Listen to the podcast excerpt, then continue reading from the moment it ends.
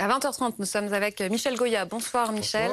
Bonsoir, Gallagher Fenwick. Vous êtes grand reporter, auteur de Volodymyr Zelensky, L'Ukraine dans le sang aux éditions du Rocher. Bonsoir Armel Charrier, éditorialiste politique international à France 24. Et bonsoir Dominique Marie. Bonsoir. On va regarder ensemble les dernières images qui nous parviennent de Kremenchuk en, en Ukraine et qui racontent l'horreur. Selon les Ukrainiens, c'est un missile russe qui a frappé aujourd'hui un centre commercial très fréquenté de cette ville du centre de l'Ukraine. Plus de 1000 civils s'y trouvaient selon le président ukrainien et selon le gouverneur, il y a 10 morts et plus de 40 blessés. Parmi les nouvelles réactions, celle euh, du porte-parole de l'ONU. Nous n'avons pas encore le nombre de victimes, mais c'est déplorable, pour ne pas dire plus. Toute infrastructure civile, ce qui comprend évidemment les centres commerciaux, ne devrait jamais être pris pour cible. Nous sommes très inquiets de l'intensification des combats que nous observons. Nous sommes inquiets pour les civils qui sont mis en danger et qui sont blessés et tués. Michel, que nous montrent les images? Est-ce euh, l'œuvre d'un missile, comme le disent les Ukrainiens? Alors, il semblerait, d'après les différentes sources, qu'il s'agirait de missiles euh, Kh-22. Alors, c'est un ukrainien pour vous, mais c'est des vieux missiles, en réalité, qui datent de 1962, qui ont même été retirés de service euh, il y a 15 ans et qui sont largués par avion. Euh, et qui ont une portée suffisante pour pouvoir être tirés depuis euh, depuis la Russie, en réalité, euh, en direction de, de Kremenchuk. Mais ce sont des missiles extrêmement puissants qui peuvent porter jusqu'à une tonne d'explosifs. mais ce qui est surtout important, c'est que ce sont des vieux missiles et qui n'ont aucune précision. Donc ça veut dire que ça, on s'en sert pour taper sur des zones. Au départ, ce sont des engins qui sont destinés à taper sur les porte-avions. Euh, sur les gros euh, des navires, donc des objectifs militaires gros. Et là, on les, euh, les Russes ont utilisé pour taper, frapper au milieu d'une ville. et très clairement, ça veut dire que le but n'était pas, pas d'atteindre un objectif extrêmement précis. Dans ce cas-là, ils utilisent ce qu'ils ont de plus moderne, les missiles Iskander, qui ont une précision qui est suffisante. Ce qu'ils ont fait, a priori, à Kiev il y a, hier, par mmh. exemple, pour frapper sur des objectifs euh, on appelle ça d'intérêt militaire. Hein, euh, en l'occurrence, c'était apparemment c'était une usine ou un lieu de stockage. Euh, là, envoyer un missile comme ça très puissant en milieu d'une ville sur un centre commercial, ben, on se dit que l'objectif il y a effectivement il y a une gare qui est pas loin, qui pourrait être un objectif militaire. C'est paradoxal parce que vous nous dites qu'il est impossible d'être précis avec ce type de missile. Les Russes le savent, donc ils savent très bien que ça peut frapper n'importe où quand ils l'envoient. Oui, mais c'est peut-être le but en fait. Euh, c'est comme la, frappe, vous vous rappelez la frappe à la gare de Kramatorsk, euh, qui avait fait 59 morts et plus de, 100 et 100 quelques blessés. Euh, c'était une frappe qui était destinée à tuer des civils à tuer des gens. Euh, ils avaient utilisé un vieux missile Toshka avec des sous-munitions. Ça n'a pas détruit la gare. C'était le but, c'était de tuer le maximum de gens. Et ça a été lancé au milieu de la journée, enfin en fin de matinée, au moment où il y avait plus de monde. Là, c'est pareil. On tape sur un centre commercial en plein après-midi c'est-à-dire a priori là où euh, bah, il y a plus de, le plus de monde possible. Et donc, bah, ça ressemble de plus en plus, euh, oui, à une frappe délibérée, euh, qui est un pur crime de guerre hein, mmh. dans ce cas-là, puisqu'on tape délibérément des, civils et destiné probablement à bah, frapper, à frapper les esprits aussi, frapper les corps bien sûr, mais à frapper aussi beaucoup les esprits. Peut-être. Alors pourquoi? C'est toujours pareil. Hein, c'est toujours extrêmement difficile à expliquer. Faut-il le lier euh, au contexte de la réunion du G7 à ce moment-là? Il faut, euh, euh, faut-il le lier à la voie d'armes nouvelles par les États-Unis, les, les, lance-roquettes qui commencent à faire être utilisées sur le sur le front?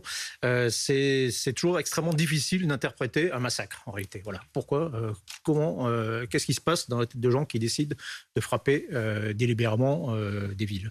Et parce que cette ville avait déjà été euh, visée, hein, c'était la raffinerie à l'époque euh, Dominique Marie. Euh, là, quand on regarde cette zone, qu'est-ce qu'il y a? Est-ce qu'il est qu'il y aurait pu y avoir d'autres cibles, en gros? Bah, c'est ce que diront peut-être les Russes, parce que déjà, on se souvient qu'à Odessa, il y a un centre commercial aussi près du port qui a été frappé comme ça, et ils avaient dit, mais en fait, ce centre commercial hébergeait un stockage d'armement à destination de l'armée ukrainienne. Bon, là, ce centre commercial, euh, bon, c'est vrai qu'on n'en sait rien, mais là-dedans, il y avait un supermarché, il y avait une pharmacie, euh, et évidemment, il y avait beaucoup de monde. À ce moment-là, on était l'après-midi. Cette ville, en fait, elle est euh, au centre de l'Ukraine. puisqu'on est en fait tout au bord du Dniepr, ce fleuve qui traverse le, pays, qui le coupe en, deux. Et c'est une ville qui est pas stratégique, mais géographiquement, elle est stratégique parce qu'il y a une voie ferrée qui passe, qui est un nœud de circulation important. Les voies ferrées, c'est souvent par là que passe le matériel de guerre, notamment en destination, en direction du Donbass. donc évidemment, c'est stratégique. Et la gare, elle est justement à quelques pas euh, à quelques pas de ce centre commercial. Il y a une voie ferrée qui est juste derrière le centre commercial. Il y a même un, une sorte de complexe industriel avec d'importants hangars qui est de l'autre côté. Alors, est-ce que c'était ça que visaient vraiment les Russes C'est évidemment difficile de, le savoir. Il est impossible d'imaginer les, Russes revendiquer cette attaque, Armel. On a déjà vécu malheureusement ces scènes euh, d'horreur. Les Russes, à chaque fois, disent euh, bah, il y avait des armes et c'est pourquoi nous avons ciblé. Oui, alors les Russes, non, ne reconnaîtront pas cette attaque, effectivement. On ne peut pas s'y attendre. Euh, la question, évidemment, c'est quelles sont leurs intentions réelles derrière. Euh, alors, il y a la possibilité, effectivement, qu'il puisse y avoir des personnes qui se cachent et qu'il puisse y avoir euh, des combattants derrière. On le voit dans toute guerre, classiquement. Après, il y a aussi la volonté, aussi, en ce moment, d'avoir une sorte de dialogue, j'allais dire, entre les Russes et les Américains, dont les Ukrainiens font les frais. C'est-à-dire que lorsque Vladimir Poutine décide qu'il doit y avoir des frappes sur Kiev, et là, il ne se trompe pas parce que du coup, il ne veut pas commettre euh, d'impair, tuer des civils, etc. Il utilise des missiles qui sont adaptés et donc ils savent exactement cibler. Euh, là, en même temps, au G7, on a effectivement annoncé qu'il allait y avoir des sanctions, qu'il allait y avoir des sanctions sur l'or, euh, par exemple russe, etc. Donc il peut y avoir aussi un langage militaire russe qui s'inscrit dans un jeu diplomatique pour dire maintenant on fait des dégâts. Donc on fait des dégâts, soit sur effectivement des axes ferroviaires qui peuvent être des axes qui peuvent apporter des munitions ou des armements occidentaux et de dire nous sommes en train de faire une guerre, on est en train d'avancer dans le Donbass, mieux que ce qu'on voulait le dire, et donc quand même on s'appuie là-dessus. Et à côté de ça, on casse toutes les infrastructures militaires parce qu'on ne veut pas qu'il y ait d'approvisionnement, on ne veut pas qu'il y ait de personnes. On peut aussi avoir un discours qui est de dire on prend des risques, c'est-à-dire qu'on tape sur des villes qu'on avait plus ou moins épargnées jusqu'à présent, et aujourd'hui on était effectivement dans une Ukraine où l'Ouest vivait quand même plus tranquillement que euh, le Donbass, et de dire eh bien écoutez en même temps vous les Ukrainiens faites attention parce que ce n'est pas fini et à n'importe quel moment on peut le faire. Ça ne veut pas dire que derrière, ce sera une pluie euh, euh, qui, va, qui va aller sur toute l'Ukraine, mais ça veut dire qu'on est aussi sur des langages militaires adaptés à la diplomatie dans un rapport de force entre deux pays. C'est vrai que si on regarde ces dernières heures, hier c'était Kiev qui était frappé euh, pour la première fois depuis le 5 juin. Aujourd'hui, cette ville du centre de l'Ukraine dont on ne parle pas tous les jours. C'est vrai qu'on en avait parlé quand la raffinerie avait été touchée, mais uniquement à ce moment-là. Et ça s'inscrit probablement euh, dans un langage, comme le dit Armel. Oui, il y a une grammaire euh, du missile. Quand vous faites l'addition de la cible et du type de munitions utilisées, vous avez là un message qui est très clair. On a parlé de Kiev hier parce que l'infrastructure a été euh, civile a été visée de manière délibérée puisqu'on a utilisé une munition précise pour le faire. Hier, on l'a oublié, il y a aussi des infrastructures militaires dans l'ouest du pays qui ont été ciblées. Mmh. Les Russes se rendent compte qu'on réagit beaucoup plus aux morts civiles. Donc aujourd'hui, on monte en intensité, on monte en nombre de morts. Pour moi, ça ne fait absolument aucun doute que c'est délibéré. Je rappelle que sur le missile Toshka qui avait utilisé à Kramatorsk, il y avait écrit dessus pour les enfants. Je ne sais pas ce qui est éventuellement euh, écrit là-dessus. Maintenant, sur la stratégie russe, elle est accompagnée d'une communication qui consiste à faire quoi? À offrir un ensemble de théories qui vont se contredire les unes les autres. Mais c'est pas grave. On va entendre que ce sont des missiles de la défense antiaérienne ukrainienne, ou alors qu'il y avait des combattants qui se cachaient, ou alors qu'il y avait un, lieu de stockage. On va entendre toutes ces théories. Et eux considèrent que c'est une victoire si une de ces théories est reprise et parvient même à convaincre certaines personnes. Et donc c'est comme ça qu'on influe sur le débat public et que dans une certaine mesure, on légitime cette violence qui est barbare, inacceptable. La valeur stratégique militaire, zéro. En revanche, la stratégie, c'est celle de terrorisé. Et ça, c'est un classique chez Poutine, c'est-à-dire que on rentre dans ce G7 où il espère voir apparaître des fissures, que le camp occidental commence à se lézarder. Pas du tout. Il est très uni. Et donc, il y a ce truc complètement contre-productif de cibler Kiev en espérant voir apparaître des dissensions. En réalité, les alliés occidentaux en, sortent encore plus unis. Et qu'est-ce qu'il fait? Comme à son habitude, il essaie de sortir par la violence, plus de violence. Il est intéressant aussi de voir qui réagit, qui sont les premiers à réagir à ce qu'il s'est passé. Le chef de la diplomatie américaine, Anthony Blinken, euh, a euh, mis un message sur les réseaux sociaux. Il a déclaré que le monde était horrifié euh, par cette frappe. Il l'a décrit comme la dernière en date d'une série d'atrocités. Autre réaction tout à l'heure de Boris Johnson, qui a été un des premiers à réagir. Il dit la frappe sur un centre commercial montre la cruauté et la barbarie de Poutine.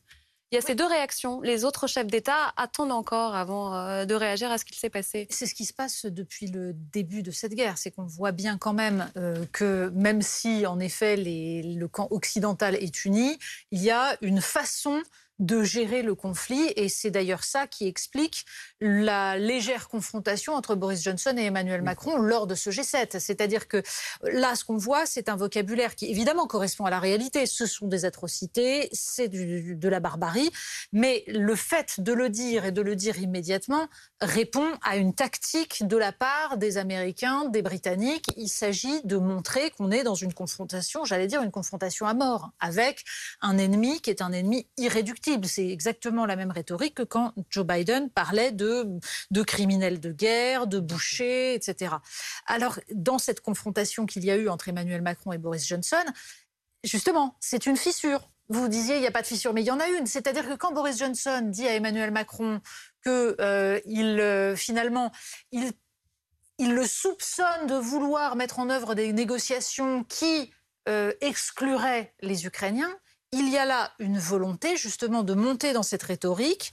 Les anglo-saxons face à la Russie dans une lutte à mort et de fragiliser un Emmanuel Macron qui essaye de mettre en avant la nécessité d'un cessez-le-feu rapide, donc de compromis, de discussion ce qu'on voit depuis 48 heures, c'est clairement le tout premier à avoir réagi, c'est Boris Johnson. Et c'est Boris Johnson qui, en réalité, est la voix la plus forte en ce moment et qui, voilà, euh, tient ses promesses en matière de livraison et qui reprend mot pour mot les éléments de langage de Zelensky et de la partie ukrainienne en disant c'est pas du tout le moment d'offrir des concessions. Ce que n'a peut-être pas proposé dans la conversation Emmanuel Macron. Mais non, on, sent bien qu'il est, il est visé. il s'agit de le fragiliser. Et, et, quand on a vu ce tour de table du G7 où euh, Johnson, dans euh, son rôle de bouffon classique, propose de se mettre euh, torse nu, forçant par là des personnes qui ne s'y attendaient pas forcément à réagir, soit être dans la gaudriole, soit au contraire être un peu quoi. Effectivement, Boris Johnson veut clairement prendre le lead sur cette affaire. Et je pense même qu'il est en train de passer devant Joe Biden, même si en termes de euh, livraison, voilà, les Américains, en tous les cas, en termes de promesses, sont, sont loin devant. Mais même si effectivement, on peut euh, surinterpréter la différence entre le communiqué qui est sorti de la partie élyséenne et celui qui est sorti de la partie 10 Downing Street suite à cette relation bilatérale. Je pense que le camp occidental, et en tous les cas côté G7, on peut parler des autres pays qui ont été invités, et là c'est très différent, mais reste quand même en grande partie très unis. Et vous l'avez dit, hein, Boris Johnson parle de Zelensky, il disent exactement la même chose. Euh, Boris Johnson met en garde contre la tentation d'une solution négociée euh, maintenant entendu euh, ce que veut Emmanuel Macron, euh, je ne le veux pas. Et en même temps, Volodymyr Zelensky dit aujourd'hui ce n'est pas le moment de la négociation. Ils disent exactement la même chose en même temps. Oui, mais c'est assez logique parce qu'en fait, il y a un axe que l'on a bien vu se dessiner, qui est un axe qui était ukrainien, américain, euh, et qui, je vous rappelle, au tout début, quand il y a eu le 24 février, qu'on parlait d'invasion, on n'osait pas nous dire le terme. le président Zelensky ne l'a pas prononcé à ce moment-là. Et le premier qui l'a prononcé, c'est le président américain. Et ensuite, c'est le président ukrainien qui l'a repris. Et donc, euh, du coup, on voyait cet axe-là se mettre en place. Et aujourd'hui, on voit bien que cet axe-là, il est épaulé par euh, les Britanniques, ce qui est classique. Les Britanniques sont toujours proches des Américains et les Britanniques sont dans la même logique. En plus, les Britanniques sont sortis de l'Union européenne avec le Brexit, donc ils doivent aussi maintenant beaucoup signer des accords euh, économiques avec, avec les Américains ou en tout cas travailler avec eux. Et donc, il y a une position plus claire, plus nette que peut prendre Boris Johnson aujourd'hui, qui est classique, j'allais dire, de l'affrontement entre la France et le Royaume-Uni, et qui n'est pas la même vision. La vision française, elle est généralement moins jusque-boutiste, même vis-à-vis de la Russie. La, Londres a toujours accueilli des oligarques. Londres a toujours eu des problèmes avec la Russie, à tel point que la Russie faisait assassiner ses oligarques sur le sol britannique. La position française n'est absolument pas celle-là.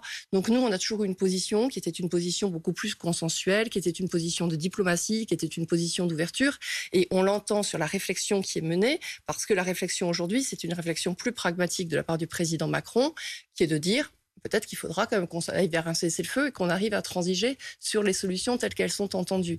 Et ça, c'est une position qui est française, qui va pas forcément être repris par les Allemands, qui sont à la fois tentés de suivre les Français parce que quand même ils ont l'inflation qui galope dans leur pays et qui n'ont pas forcément envie de donner un blanc-seing aux Américains, mais en même temps ils sont généralement aussi plus trop proches des Américains. Donc ça va être tout ce travail qu'on voit, qu'on va, qu'on va se voir dessiner euh, avec les uns et avec les autres. Michel, où en est-on des livraisons d'armes euh, précisément, puisque Boris Johnson dit qu'il faut accélérer la cadence. Euh, oui, alors c'est ça, c'est toujours assez difficile de savoir exactement ce, qu'il en est. Ce qui est certain, c'est qu'il y a un certain nombre d'armes euh, qui sont déjà en action. On a vu parler, on a parlé des, canons César, des, euh, des lance-roquettes multiples américains qui commencent à également être mis en œuvre, avec d'ailleurs une certaine efficacité. On a des dépôts de munitions qui ont été frappés du côté russe, et ça peut avoir un impact à partir du moment où ces armes arrivent en nombre suffisant où elles sont euh, suffisamment alimentées par une, bonne logistique, ça peut euh, finalement avoir un impact. Maintenant, euh, on est encore loin de, je pense, de la masse critique qui permettrait effectivement de changer complètement le, rapport de force. Donc ça arrive, ça arrive lentement. forcément, je veux dire, il faut ces, matériels lourds, il faut les, acheminer, il faut apprendre à s'en servir. Ça demande généralement au moins, enfin plusieurs semaines. Euh, il faut une logistique euh, qui suive, une logistique qui arrive jusqu'au front, qui arrive jusqu'au Donbass, euh, c'est-à-dire des obus, des roquettes, des choses comme ça. C'est pas évident non plus. donc ça se met en place, mais il faut bien comprendre que on est en train de transformer complètement l'armée ukrainienne d'armée ex-soviétique qui arrive un peu avec des équipements qui arrivent un peu en bout de souffle en armée occidentale. Euh, et, cette transformation, bah, ça prend forcément du temps, euh, d'autant plus qu'on voit que, bah, au moins dans les, pour les pays européens, on arrive un peu en limite de ce qu'on est capable d'offrir concrètement. Et c'est les Américains qui, eux, ont les moyens. Et en fait, c'est une transformation en, armée américaine. Hein, Est-ce qu'il n'est pas déjà trop tard quand on voit les avancées russes sur le terrain, ah bah. ou le recul des Ukrainiens d'ailleurs? À court terme, oui, à court terme, euh, les, le rapport de force est toujours favorable aux Russes qui progressent, qui sont emparés de la ville de Severodonetsk, qui vont s'emparer très certainement de la ville de Lysychansk. Et on voit bien que dans ce saillant, euh, les, Russes progressent. Alors, c'est soit les Russes qui progressent, soit les Ukrainiens qui commencent à se replier, ou les deux. Euh, mais évidemment, ils, avancent. Mais tout cela est, est encore très lent. Donc, l'objectif, le, la stratégie des Ukrainiens, c'est quand même de résister malgré tout, de résister maintenant plutôt euh, dans la deuxième ligne, c'est la Sloviansk, Kramatorsk, et de résister suffisamment longtemps pour que les Russes d'un côté s'épuisent. Hein. Attaquer, c'est beaucoup plus euh, consommateur, je dirais, que, que défendre. Euh, donc que les, Russes s'épuisent à attaquer et qu'en même temps, ben, cette aide finisse par euh, équilibrer le rapport de force, l'aide occidentale, et éventuellement le, changer. Mais on est sur, sur une temporalité de, plusieurs mois. Quoi. Vous dites que c'est encore une possibilité aujourd'hui Que le rapport de force change, que mmh. le... ça paraît difficile avant, avant l'été avant la fin de l'été, on va dire. On est en train de s'interroger euh, sur ce qui se passe en ce moment euh, dans le, centre de l'Ukraine, la Kremenchuk, qu'il y a au moins 10 euh, morts, 40 blessés. Est-ce une réponse de Vladimir Poutine au G7 qui se tient en, ce moment, Dominique Marie? Est-ce qu'on peut faire le point Qu'est-ce qui a été décidé lors de ce sauver Alors au G7, il y a effectivement une volonté en tout cas d'avoir des sanctions supplémentaires contre la Russie, notamment sur l'or. Il y a aussi l'idée de plafonner les prix du pétrole. Alors euh, bon, ça va être un peu compliqué parce que euh, si vous plafonnez les prix du pétrole pour les pays du G7 seulement, euh, autant vous dire que Vladimir Poutine peut vendre son pétrole à d'autres pays.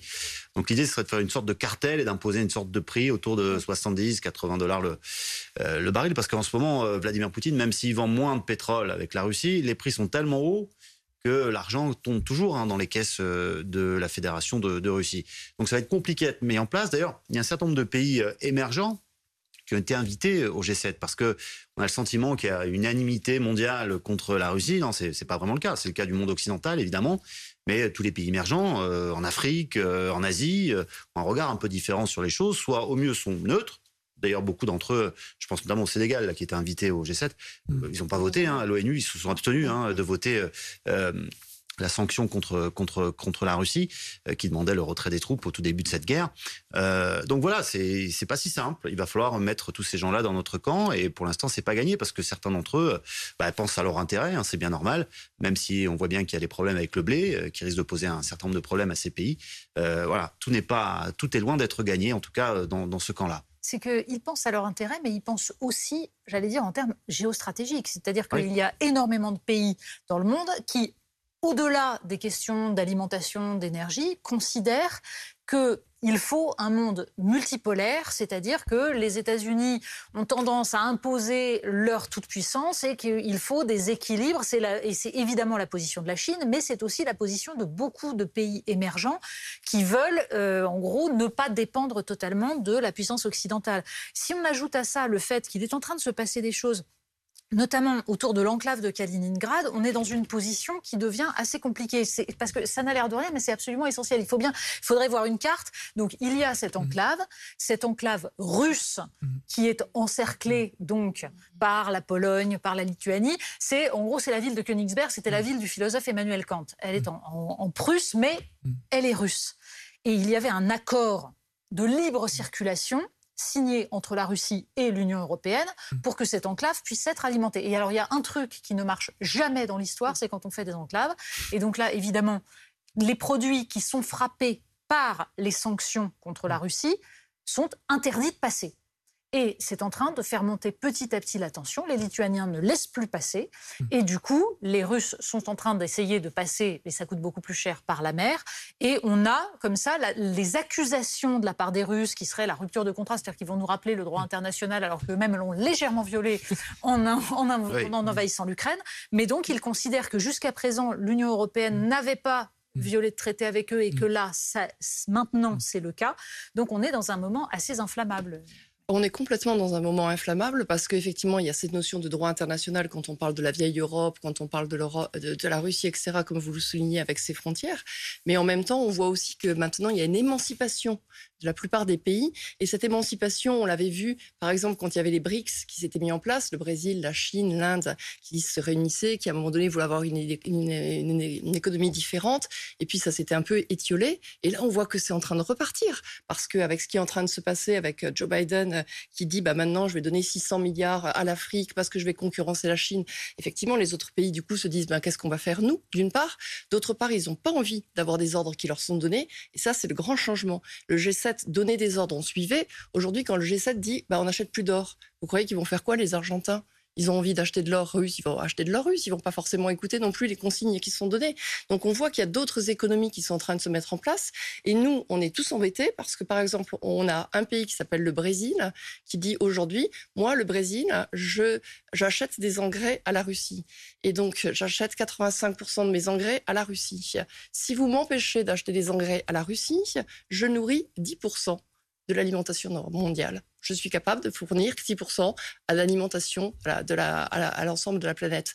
Donc, si vous m'enlevez les engrais russes, je ne serai plus capable de faire la même chose. Et donc, dans ces cas-là, qu'est-ce qu'on va prendre comme décision? Et c'est là où on voit qu'on est effectivement sur un monde multipolaire, c'est-à-dire qu'il y a le bloc occidental qui fonctionne par lui-même en référant avec anciennement la Russie et avec toute une carrière de pays qui disent ben nous maintenant, on, soit on se remet dans d'autres alliances, soit on fonctionne par nous-mêmes. Vous parliez de Kaliningrad euh, tout à l'heure. On a appris que la Lituanie était euh, la cible d'une cyberattaque. Il y a peut-être un lien entre les deux. Oui, qu'ils imputent à, la Russie, sachant que la Douma euh, réfléchit à, revenir sur l'indépendance, la déclaration d'indépendance de, ce pays. Donc c'est clairement un, un endroit qui est dans le vivre. Il faut aussi rappeler que Kaliningrad est un endroit hautement militarisé. Et donc, euh, l'enjeu, il y a des ogives nucléaires, militaires. Enfin, c'est vraiment une situation extrêmement euh, volatile. Après, pour revenir à ce que vous disiez, je suis totalement d'accord sur euh, le refus d'un monde unipolaire.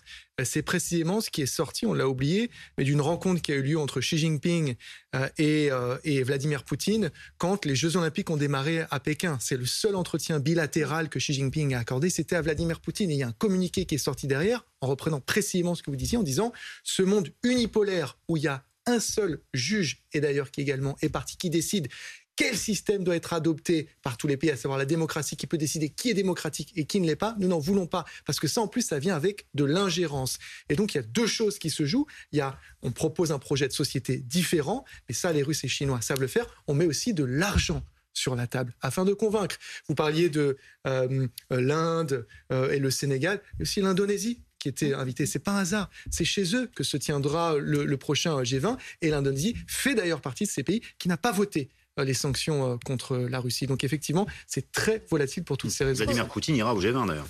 Oui, et on dit qu'il pourrait y rencontrer Zelensky. C'est ce qui flotte pour l'instant.